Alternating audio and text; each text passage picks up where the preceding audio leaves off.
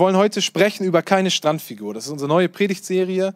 Echtes Leben statt Insta-Reality oder Insta-Realität oder nenn das, wie du willst. Das ist unsere Predigtserie und ich habe, Simon kam irgendwann ins Büro und sagte, ich habe eine Idee, wir machen eine Sommerpredigtserie, das läuft bei uns meistens so, also Pastor Simon kommt ins Büro und sagt, ich habe eine Idee, wir machen jetzt alles anders und dann gehen wir erstmal Kaffee trinken. Und nee, auf jeden Fall, der kommt und sagt, ich habe eine Idee, wir nennen unsere Predigtserie Strandfigur. Ich höre das, ich dachte, Jackpot, ich darf predigen, die erste, das passt perfekt, weil wer hat denn eine bessere Strandfigur als ich? So, so habe ich gedacht. Ich habe schon, ich habe schon ange, äh, danke, ich habe schon angerufen in Amerika, habe mir meine meine rote äh, Badehose organisiert und bin so Baywatch-mäßig am nächsten Tag ins Büro gekommen mit der mit der habe gesagt, ich bin bereit. So ungefähr lief das. Ich wollte das auch hier machen. Meine Frau sagte, lass das mal besser. Ich verstehe nicht warum, aber ich lasse das heute. Äh, aber da da wollen wir drüber sprechen. Also ich sehe nichts von euch, das ist ganz gut. Deswegen jetzt gibt es hier richtig Offenbarungseid. Wer von euch hat eine Strandfigur? Ich sehe ich seh eh nichts. Also ihr könnt euch gegenseitig umgucken. So, ich habe keine Ahnung, ob sich irgendjemand gemeldet hat oder nicht. Ähm, das ist auch ein sensibles Thema, ich weiß.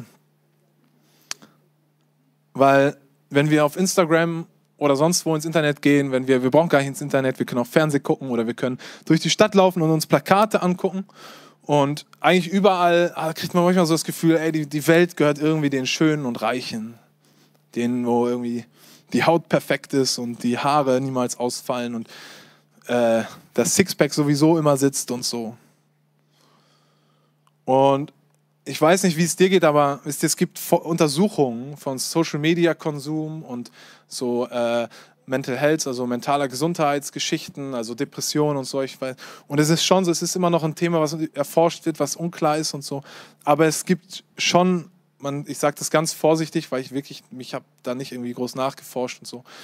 Es, es gibt eine Tendenz dazu, dass wenn du dich mehr auf Instagram und so bewegst, du mehr dazu neigst, depressiv zu sein und mit deiner mentalen Gesundheit Probleme zu bekommen. So, ganz vorsichtig gesagt. Und ein Riesenthema dabei ist natürlich das Vergleichen. Weil du siehst irgendwie die Strandfiguren da überall und, und denkst dir selber, ich habe noch zwei Wochen.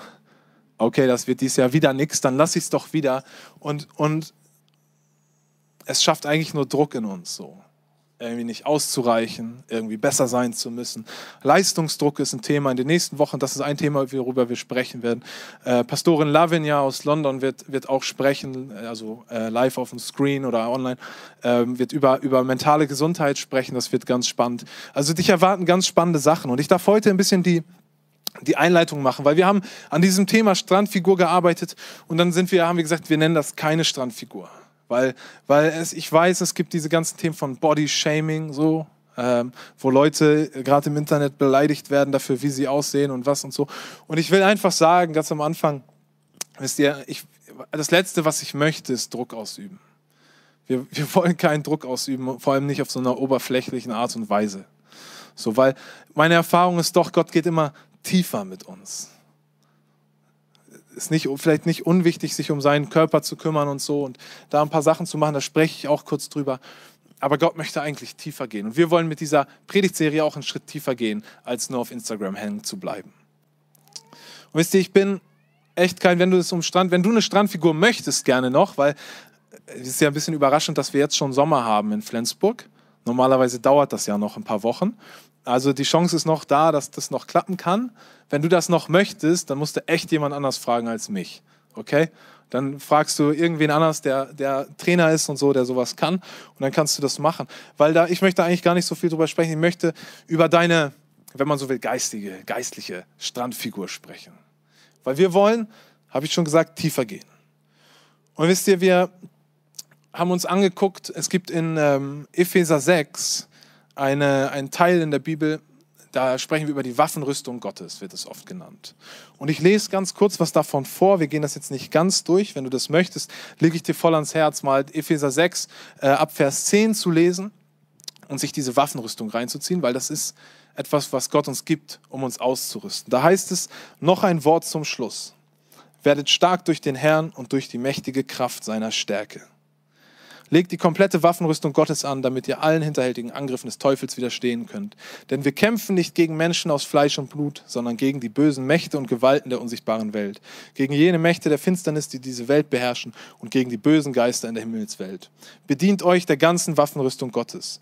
Wenn es dann soweit ist, werdet ihr dem Bösen widerstehen können und noch aufrecht stehen, wenn ihr den Kampf gewonnen habt.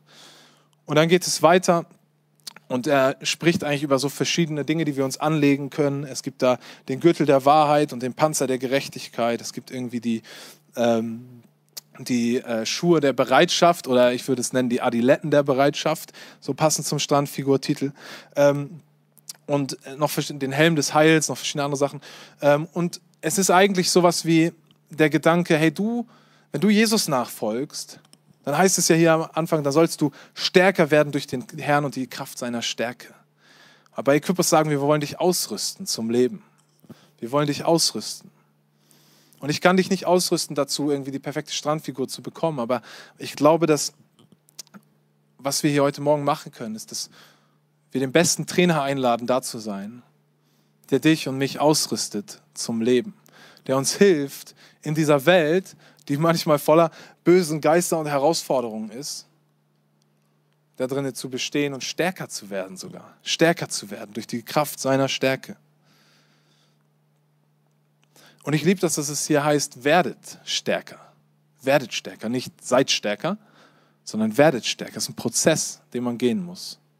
Es ist wie, wenn du eine Strandfigur möchtest, es ist auch ein Prozess, den man gehen muss. Du wirst das nicht von einmal kurz, ne, wir denken das oft, ich mache jetzt mal den Quick Fix, so, ich gebe irgendwie drei Wochen richtig Gas und trainiere und so. Und dann passt das schon. Aber ehrlich gesagt, das hat noch bei niemandem jemals irgendwie funktioniert. So. Sondern worum es geht, ist ein Lebensstil zu prägen, ein Lebensstil zu prägen, der uns stärker macht, indem wir stärker werden, indem wir ausgerüstet werden. Und ich finde das einfach wenn ich auf Instagram gehe, dann habe ich immer das Gefühl, da, da gibt es nur hier und jetzt. Die Leute sind, wo sie sind und wie sie sind und sie waren schon immer so. Und es wird immer so sein. Es gibt immer nur diesen Moment. Aber in meinem Leben, wenn ich in mein Leben schaue, dann gibt es da nicht nur diesen einen Moment, sondern es gibt ganz viele Momente. Und egal wie die letzten Momente meines Lebens gelaufen sind, ich habe hier und jetzt die Chance, neu anzufangen. Und die Gewohnheiten, die Veränderungen, die ich heute präge in meinem Leben, die werden sich multiplizieren über Zeit. Das ist ein Prozess. Wenn ich heute anfange, eine kleine, kleine Kleinigkeit anders zu machen, werde ich in ein paar Jahren ganz anders dastehen. Das ist die Chance, die ich habe. Das ist die, auch ein Stück weit die Verantwortung, die ich habe. Aber ich darf mir bewusst sein, dass selbst wenn ich heute den ganzen Tag Liegestütze mache, werde ich morgen noch keine Strandfigur haben, sondern es braucht Zeit. Es ist ein Prozess, in dem du und ich sind. Und egal, wo du gerade stehst, egal wie die letzten Jahre deines Lebens warst, ich bin 33 und ich kann sagen, ich habe eigentlich noch nie in meinem Leben wirklich Sport gemacht. Und ich habe unter anderem Leute in meinem Leben, die mir ständig jedes Jahr gesagt haben, Christoph, du musst Sport machen, weil wenn du älter wirst, wenn du älter wirst, dann wird das uns so schwieriger. Habt ihr das schon mal gehört? Ja, wenn man älter wird, dann geht das nicht mehr so. Dann muss man irgendwie was tun und so. Und ich habe immer gedacht, ach, ich bin jung und gesund. Ich bin hier und jetzt. Morgen gibt es. Dann lass mich mal in Ruhe mit morgen. Ich bin hier und jetzt. Ich bin doch jung und fit und so. Und, und ich, ich bin jetzt auch nicht, ne, wahrscheinlich, einige lachen vielleicht, ne, der 33-Jährige da und so. Aber ganz ehrlich, mit 33 spüre ich auf einmal mein Knie und meine Schulter. Und ich merke so Kram. Und ich denke mir, ich muss mich damit auseinandersetzen, wie ich ein gesundes Leben führe. Rein, auch rein körperlich. Ich merke auf einmal früher, ich konnte die Nächte durchmachen und war fit. Und jetzt manchmal schlafe ich irgendwie nur fünf Stunden in der Nacht und bin komplett erledigt und man kann mit mir nichts mehr anfangen. Und ich merke, ich muss einen gesund, gesündere Rhythmen einbauen in mein Leben. Und das muss ich in mein körperliches Leben, aber auch in mein geistliches Leben. Weil das mit dem, weil ich habe jetzt die Chance, Dinge vorzubauen für die Zeit danach. Und das Coole ist, dass wir bei Gott immer, immer, immer, immer, egal wie alt du bist, egal wie jung du bist, immer, immer, immer die Chance haben, einen neuen Schritt zu gehen und neu anzufangen. Und das ist so ein bisschen, worüber ich sprechen möchte, ist, dass wir Schritte gehen, dass wir stärker werden in, in unserem Leben. In Johannes 10, Vers 10 ist ein ganz bekannter Vers, da heißt, da sagt Jesus, ich bin gekommen, damit sie Leben in Fülle haben, damit ihr Leben in Fülle habt. Und ich liebe das, Leben in Fülle. Das hört sich gut an. Das hört sich wild an und ne, nach irgendwie Party hard. Leben in Fülle. Und ich habe mal, was ein Pastor so macht, wenn er sowas liest, und den habe ich schon hunderttausend Mal gelesen, habe ich mir aber noch nie so richtig in der Tiefe angeguckt, was das jetzt bedeutet. Was macht ein Pastor dann? Ja, ihr, dürft, ihr dürft mal kurz raten. Ja, genau. Der denkt darüber nach, was mache ich dann? Ich gehe auf Wikipedia. Ich google das mal einfach. Und ich habe das gegoogelt. Also ich habe auch einmal in den Urtext geguckt, das wusste ich aber schon, das ist das göttliche Leben und so. Dann habe ich auf Wikipedia eine Definition gefunden und gedacht, wie cool ist das denn eigentlich? Da heißt es, das Wort Leben in Fülle bezeichnet im religiösen Kontext ein erfülltes, nach ethischen Grundsätzen ausgerichtetes, also mit einem Wertekatalog ausgestattetes, im Wesentlichen zufriedenes Leben. Freiheit von Leid kann damit nie verbunden sein. Aber das Gefühl, im Einklang mit dem eigenen Gewissen und damit weitestgehend auch mit Gott zu leben. Und ich dachte, das ist eigentlich eine ganz coole Definition für Leben in Fülle. Das ist ein erfülltes Leben. Das ist etwas, wo man morgens aufwacht und sagt, yes. Weißt du, ich werde oft gefragt, wie geht's denn dir gerade? Und ich habe vier kleine Kinder und ich, das ist keine einfache Frage, weil das ändert sich von Stunde zu Stunde und von zu, Tag zu Tag. So äh, ziemlich schnell. Da ist ziemlich viel Dramatik. Ich sage oft, es ist voll intensiv. Ich habe da letztens mit unserem Pastor Simon drüber gesprochen. Er sagte, ja, ich sage meistens, mein Leben ist voll, aber richtig gut.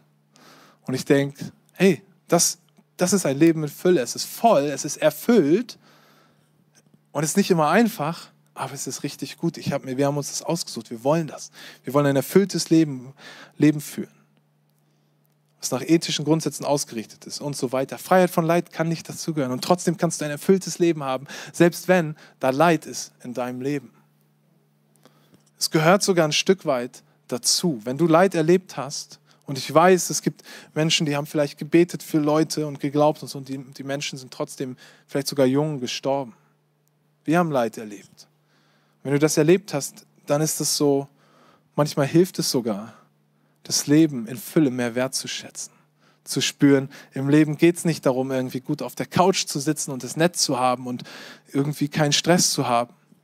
Es geht darum, Teil von etwas Größerem zu sein. Es geht darum, Hoffnung zu haben. Es geht darum, Leben mit all seinen Ups und Downs zu umarmen und zu sagen, ey, da, das ist so das Leben in Fülle eben. Und ich möchte euch heute in dieser eigentlich drei Dinge geben oder drei Fragen stellen eigentlich. Sagen, hey, die uns, glaube ich, helfen, uns auszurüsten für unsere Strandfigur, beziehungsweise für ein echtes Leben, für ein Leben in Fülle, nicht für irgendeine so Instagram-Fake-Realität, kurz einen Schnappschuss und du musst irgendwie die richtige Pose machen. Ne? Ich glaube, Bein muss raus, ne? Weiß das jemand? Es gibt, so, es gibt so Tipps im Internet, ist total verrückt, wie man zu posieren hat, damit man dünner wirkt und größer wirkt und irgendwas wirkt und so. Das ist alles, kann man alles machen und so, habe ich gar nichts daneben, aber äh, dagegen, aber das das Bewusstsein, das wir haben sollten, ist, darum geht es ja nicht. Es geht nicht um den Quick Fix, es geht nicht darum, dass wir alle richtig gut aussehen als Christen, irgendwie brav in die Kirche gehen und so äh, niemandem auffällt, was da alles in unserem Leben ist, sondern es geht darum, dass wir echtes Leben miteinander teilen und echtes Leben haben. Und dazu gehören Ups und Downs und Leid und Herausforderungen und ein bisschen Bauchspeck oder was auch immer da in deinem Leben ist. Und in Johannes 3, Vers 1 bis 4, daher hole ich so ein bisschen die Fragen, die ich an euch habe oder an uns habe. Da steht, diesen Brief schreibt der Älteste. Er richtet sich an meinen lieben Freund Gaius, den ich aufrichtig liebe. Lieber Freund, ich bete, dass es dir in jeder Hinsicht gut geht und dass dein Körper so gesund ist, wie ich es von deiner Seele weiß. Einige der Brüder kehrten vor kurzem zurück und ich habe mich sehr gefreut, als sie mir von deiner Treue erzählten und berichteten, wie du in der Wahrheit lebst. Ich kenne keine größere Freude, als zu hören, dass meine Kinder so leben, wie es Gottes Wahrheit entspricht. Ist das ein so ein, einer meiner Lebensverse, würde ich sagen, zu dem ich immer wieder zurückgehe. Das heißt hier, ich bete, dass es, in jeder Hinsicht, dass es dir in jeder Hinsicht gut geht und dass dein Körper so gesund ist, wie ich es von deiner Seele weiß. Weil wisst ihr, wir können die perfekte Strandfigur haben. Wir können alles haben, was es braucht, was gut aussieht. Wir können Geld und Autos und Tüdelüt, irgendeinen Kram besitzen. Wir können nach außen hin ein perfektes Bild abgeben. Aber wenn es meiner Seele nicht gut geht, habe ich nichts gewonnen. Deswegen sagt er hier, ich bete, dass es deiner Seele gut geht. Ich weiß, dass es deinem Körper gut geht. Ich weiß, dass das da alles okay ist. Aber ich bete, dass es deiner Seele genauso gut geht. Weil, um mit, nochmal mit der Bibel zu sprechen, du kannst die ganze Welt gewinnen.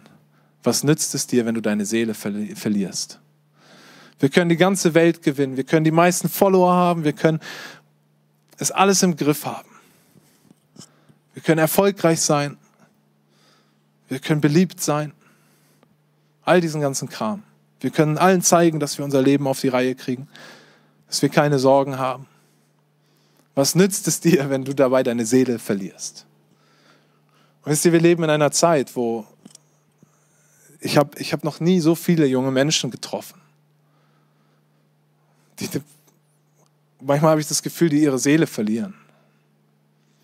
Die mit Depressionen, mit Angstzuständen kämpfen die ohne Perspektive sind und sagen, ich weiß gar nicht, wo es hingeht. Fast, wenn ich junge Leute treffe, dann hat fast jeder von denen irgendwie eine Geschichte damit. Eine Geschichte damit, dass er, Leute, Leute haben eine Herausforderung, die während Corona durch die Decke gegangen ist. Sind Essstörungen in alle, in alle Richtungen. Nur noch essen, gar nicht mehr essen. Gerade bei jungen Leuten. Und ich, ich denke mir, Mann, Kirche, das ist unser Job. Das ist unser Job, dass Menschen ihre Seele behalten und nicht nur das, sondern stärker werden, innerlich stärker werden. Und meine erste Frage an dich ist, wie siehst du dich selbst? Und wie sieht Gott dich? Wenn du in den Spiegel schaust, was siehst du da? Wenn du mal deine Augen schließt und drüber nachdenkst, wie sehe ich mich selbst? Und du kannst es einfach mal machen, kannst mal deine Augen schließen. Das machen wir hier alle, also kein Problem. Und kannst dich fragen, wie sehe ich mich eigentlich selbst? Was sind die, wenn ich an mich selber denke, wenn ich mich selber anschaue, wenn ich mein Herz anschaue, was sind die Worte, die ich höre? Ist dir ein Wort, was ich oder ein Satz, den ich immer höre, ist, du reichst nicht aus. Du reichst nicht aus. Vielleicht hörst du sowas wie, ich bin zu dick. Ich bin zu dies, das, irgendwas. Ich werde es nie schaffen. Ich bin ja nur XYZ. Wenn die anderen wüssten, wie ich wirklich bin, und Hand aufs Herz, egal wie selbstbewusst wir sind und wie toll unsere Standfigur ist und so, wir haben diese Bereiche, in denen wir uns selber sehen und eigentlich nur denken, hey, ich wäre wär vielleicht gern anders. Aber weißt du, das beste Gewicht, das du jemals zunehmen kannst, ist das Gewicht der Meinung Gottes über dein Leben. Es ist weil Gott sieht uns ganz, ganz anders. Ich liebe das hier in, im dritten Johannesbrief, da heißt es, lieber Gaius, den ich aufrichtig liebe. Er fängt damit an zu sagen, lieber Gaius, ich liebe dich, dich liebe ich aufrichtig. Und es ist wie wenn Gott dir heute Morgen sagt, lieber, jetzt kannst du deinen Namen einsetzen, ich liebe dich aufrichtig. Das ist keine Fake-Liebe, das ist echte, wahre Liebe. Da ist jemand, der an dich glaubt. Viel mehr, als du jemals an ihn glauben kannst. Der dich ruft, der sagt, ich lade dich ein, hier zu mir zu gehören. Ich lade dich ein und du guckst in den Spiegel und du siehst plötzlich nicht mehr dich, sondern du siehst Jesus in dir. Weil Jesus ist gestorben für all das, was du nie sein wirst, was du nie sein konntest. Und was er dir dafür schenkt, ist das, wer er ist. Und ich möchte dich einfach fragen, wie, wie siehst du dich selbst? Und wie sieht Gott dich? Wisst ihr, in der Church sagen wir manchmal, wir sind Freunde, die einander anfeuern, ganze Sache mit Jesus zu machen. Wisst ihr, Freunde sagen einander die, echt die Meinung, aber sie kennen einander auch. Echte Freunde kennen sich mit ihren Herausforderungen, mit ihren guten Seiten und ihren schlechten Seiten. Echte Freunde waren zusammen in der Sauna, dem brauchst du die Strandfigur nicht irgendwie vorspielen oder verstecken. Ist alles okay. Und es ist wie, du brauchst dich nicht vor Gott verstecken, du brauchst dem nichts vorspielen, du brauchst nicht fake sein, du brauchst nicht irgendwie dich besonders gut hermachen am Sonntag, aufmachen am Sonntagmorgen oder so. Du darfst hier, und das möchte ich dir sagen, sein, wie du bist. Du musst deine Sorgen, deine Herausforderungen, deine Nöte nicht an der Garderobe abgeben, du darfst die mitbringen weil Gott dich sieht. Und er spricht nicht hinein, du reichst nicht aus, du bist zu dick, du bist zu doof, du bist zu irgendwas, sondern er spricht in dich hinein, du bist mein geliebtes Kind. Du bist sehr gut, sagt er am Anbeginn der Schöpfung zu den Menschen. Er sagt dir, du bist sehr gut. Dich habe ich berufen. Ich nenne dich Freund. Hier im dritten Johannes heißt es auch, er richtet sich an meinen lieben Freund. Weißt du, dass Jesus dich Freund nennt? Dass er sagt, ich kenne dich, wie du bist und ich liebe dich so sehr, dass ich davon nicht mal wegrenne, sondern genau da bleibe mit dir. Und dass ich dem, wie du bist, diesem echten Du, das möchte ich segnen. Weißt du, Gott kann niemals irgendwie dein, dein Bild von dir selber segnen oder irgendwie deine Illusion von dir selbst, sondern er segnet immer der, der du bist. Das ist auch der, dem er begegnen möchte. Also vielleicht ist deine Challenge heute zu sagen, ich schaue mal, wie ich mich sehe. Ich schaue, wie Gott mich sieht. Und ich lasse zu, dass das auseinandergeht. Und ich lasse zu, dass Gott was Neues in mein Leben spricht. Dass er mich ermutigt, dass er mich liebt. Und ich vertraue ihm das an. Meine zweite Frage ist folgende. Was tust du für das Wohlergehen deiner Seele? Wisst ihr, in der Kirche haben wir manchmal so eine merkwürdige, das, das klafft so auseinander. Wir haben so das natürliche Leben, den Körper könnte man sagen, und wir haben so das geistliche Leben. Das ist dann vielleicht so die Seele, der Geist und so. Und das klafft so auseinander. Das eine hat mit dem anderen nichts zu tun. Du kannst irgendwie total fit sein geistlich und so im Natürlichen, das ist eigentlich egal, wie du dein Leben führst. Oder andersrum, du führst das perfekte Leben, aber geistlich ist da irgendwie nicht mehr so viel oder ist ein bisschen herausfordernd. Innen, innen drin sieht es ganz schwierig aus. Aber wisst ihr, das ist eigentlich eine Denke, die wir eigentlich gar nicht übernehmen wollen, sondern was ich glaube und was ich auch aus der Bibel herauslese, ist, dass das eins ist, dass das ganzheitlich ist, dass Gott uns ganzheitlich betrachtet, dass das geistlich ein ganzheitlicher Begriff ist. Und es sind so herausfordernde Sachen wie, wenn, wenn du Leute, wenn du mit mentaler Gesundheit zum Beispiel Herausforderungen hast, dann ist nicht die Lösung, aber ein Teil der Lösung ist, dass du genug schläfst, dass du Rhythmen einbaust in dein Leben, dass du dich gesund ernährst, dass du Sport machst. Und vielleicht wird es nicht alle deine Probleme lösen, aber es ist immer ein Teil der Lösung. Und ich glaube, in einer Zeit wie dieser sind wir herausgefordert, in das Wohlergehen unserer Seele zu investieren. Was auch immer das ist. Vielleicht ist es deine Auszeit. Vielleicht bist du Mama mit vier Kindern oder fünf oder sieben oder drei oder einem und du hast dich lange nicht mehr um dich selbst gekümmert. Vielleicht brauchst du mal eine Auszeit. Vielleicht ist das dein Urlaub. Vielleicht ist das genug Wasser zu trinken oder einen Rhythmus einzubauen in dein Leben. Für mich ist eine, eine der Dinge, die mich, die mich herausfordert, aber die mir auch Leben spendet wie nichts anderes, ist, dass ich sage, morgens früh, ich versuche Zeit mit meinem Gott zu verbringen, ganz persönlich.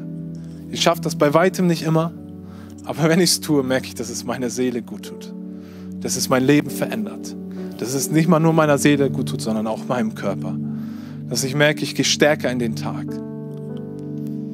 Im Psalm 34, Vers 19 heißt es, ich hatte viel Bekümmernis in meinem Herzen, aber deine Tröstungen erquickten meine Seele. Ist gut, ne? Das ist, glaube ich, Luther-Übersetzung. Ich hatte viel Bekümmernis in meinem Herzen, aber deine Tröstung erquickten meine Seele. Ich kann euch sagen, ich bin kein, vom Typ her kein ganz leichter Typ. Ich floate nicht immer so durch die Gegend und bin happy clappy, sondern in mir gibt es ein bisschen eine, eine Schwere oft, eine Melancholie, würde ich fast sagen. Und so gut tut mir das zu hören. Ich hatte viel Bekümmernis in meinem Herzen. Ja, das ist da oder es war da. Aber Gott kommt und tröstet meine Seele Mann, und das können wir erleben, das kannst du erleben heute Morgen, dass Gott kommt und deine Seele tröstet. Bekümmern, es ist ja so ein Begriff, es klingt wie Sorge. Und Sorgen, das kennen wir, man kreist sich so um sich, um irgendwie das Problem, die Herausforderung. Oder wer hat, wer hat manchmal Sorgen? Komm, Hand aufs Herz, ich sehe sowieso nichts. Wer ist total sorgenfrei? Ich sehe sowieso nichts. Also vielleicht ist irgendjemand sorgenfrei. Ähm, so, in Sorgen dreht man, dreht man sich so um sich selber. Oder dreht man sich um das Problem, die Herausforderung. Und das ist mein dritter Punkt, meine Frage. Was Worum drehst du dich? Was steht eigentlich im Zentrum deiner ganz persönlichen Welt? Wenn du die Augen schließt und dich fragst, worum dreht sich eigentlich mein Leben? Und vielleicht als erstes kommt meine Familie, mein Job, vielleicht kommt mein Glaube, vielleicht kommen irgendwelche Dinge, so meine Freizeit. Wisst ihr, meine, meine, ich drehe mich manchmal eigentlich nur um meine Freizeit. Ich denke mir, ich habe vier kleine Kinder und einen Job, der herausfordernd ist und so. Ich denke mir, ich will eigentlich nur ich will eigentlich nur so weg. Irgendwo am Meer sitzen und Kaffee trinken oder gar nichts machen. So. Und ich merke immer, wie, wie Gott mich manchmal herausfordert und sagt, ey Christoph, warum drehst du dich? Was ist gerade das Zentrum deiner Welt? Und ich herausgefordert bin zu sagen, Gott, ich komme zurück zu dir. Ich, ich stelle dich zurück ins Zentrum. Wisst ihr, ich habe einen Motorradführerschein gemacht und eine Sache, die ganz abgefahren war zu lernen am Anfang, war, wie fährt man eigentlich eine Kurve mit so einem Motorrad? Wenn du nämlich ganz langsam fährst und du schlägst so voll deinen Lenker ein, dann fällst du einfach um. Und was der mir beigebracht hat, ist, Christoph, du, wir fahren jetzt im ganz engen Kreis und dein Blick richtest du nicht nach vorne, nicht so ein bisschen zur Seite, sondern da in die Mitte. Und du wirst da niemals ankommen, weil so, so engen Kreis fährt das Motorrad nicht, aber du fährst immer im Kreis um dieses Ding herum. Und ich habe einfach auf dem Herzen, das Vielleicht bist du heute hier und sagst, ich drehe mich gerade um alles Mögliche, um irgendwas, deine persönliche Geschichte. Und Gott sagt, hey, lass das mal, leg das mal weg oder ersetz das und fang an, dich um mich zu drehen.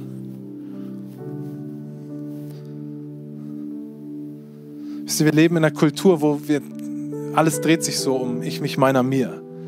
Ne? Soziologen sagen, es ist total so eine individualistische Kultur, es ist eine Konsumkultur. Es geht darum, was kann ich kriegen? Bin ich happy? Geht es mir gut?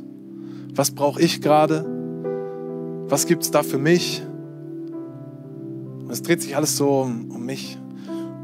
Und es macht manchmal unsere Welt ganz schön klein. Ich denke, hey, du, ich, wir, wir sind ja nicht nur hier, um irgendwie möglichst sorgenfrei und ohne Leid zu leben. Das wird sowieso nicht klappen.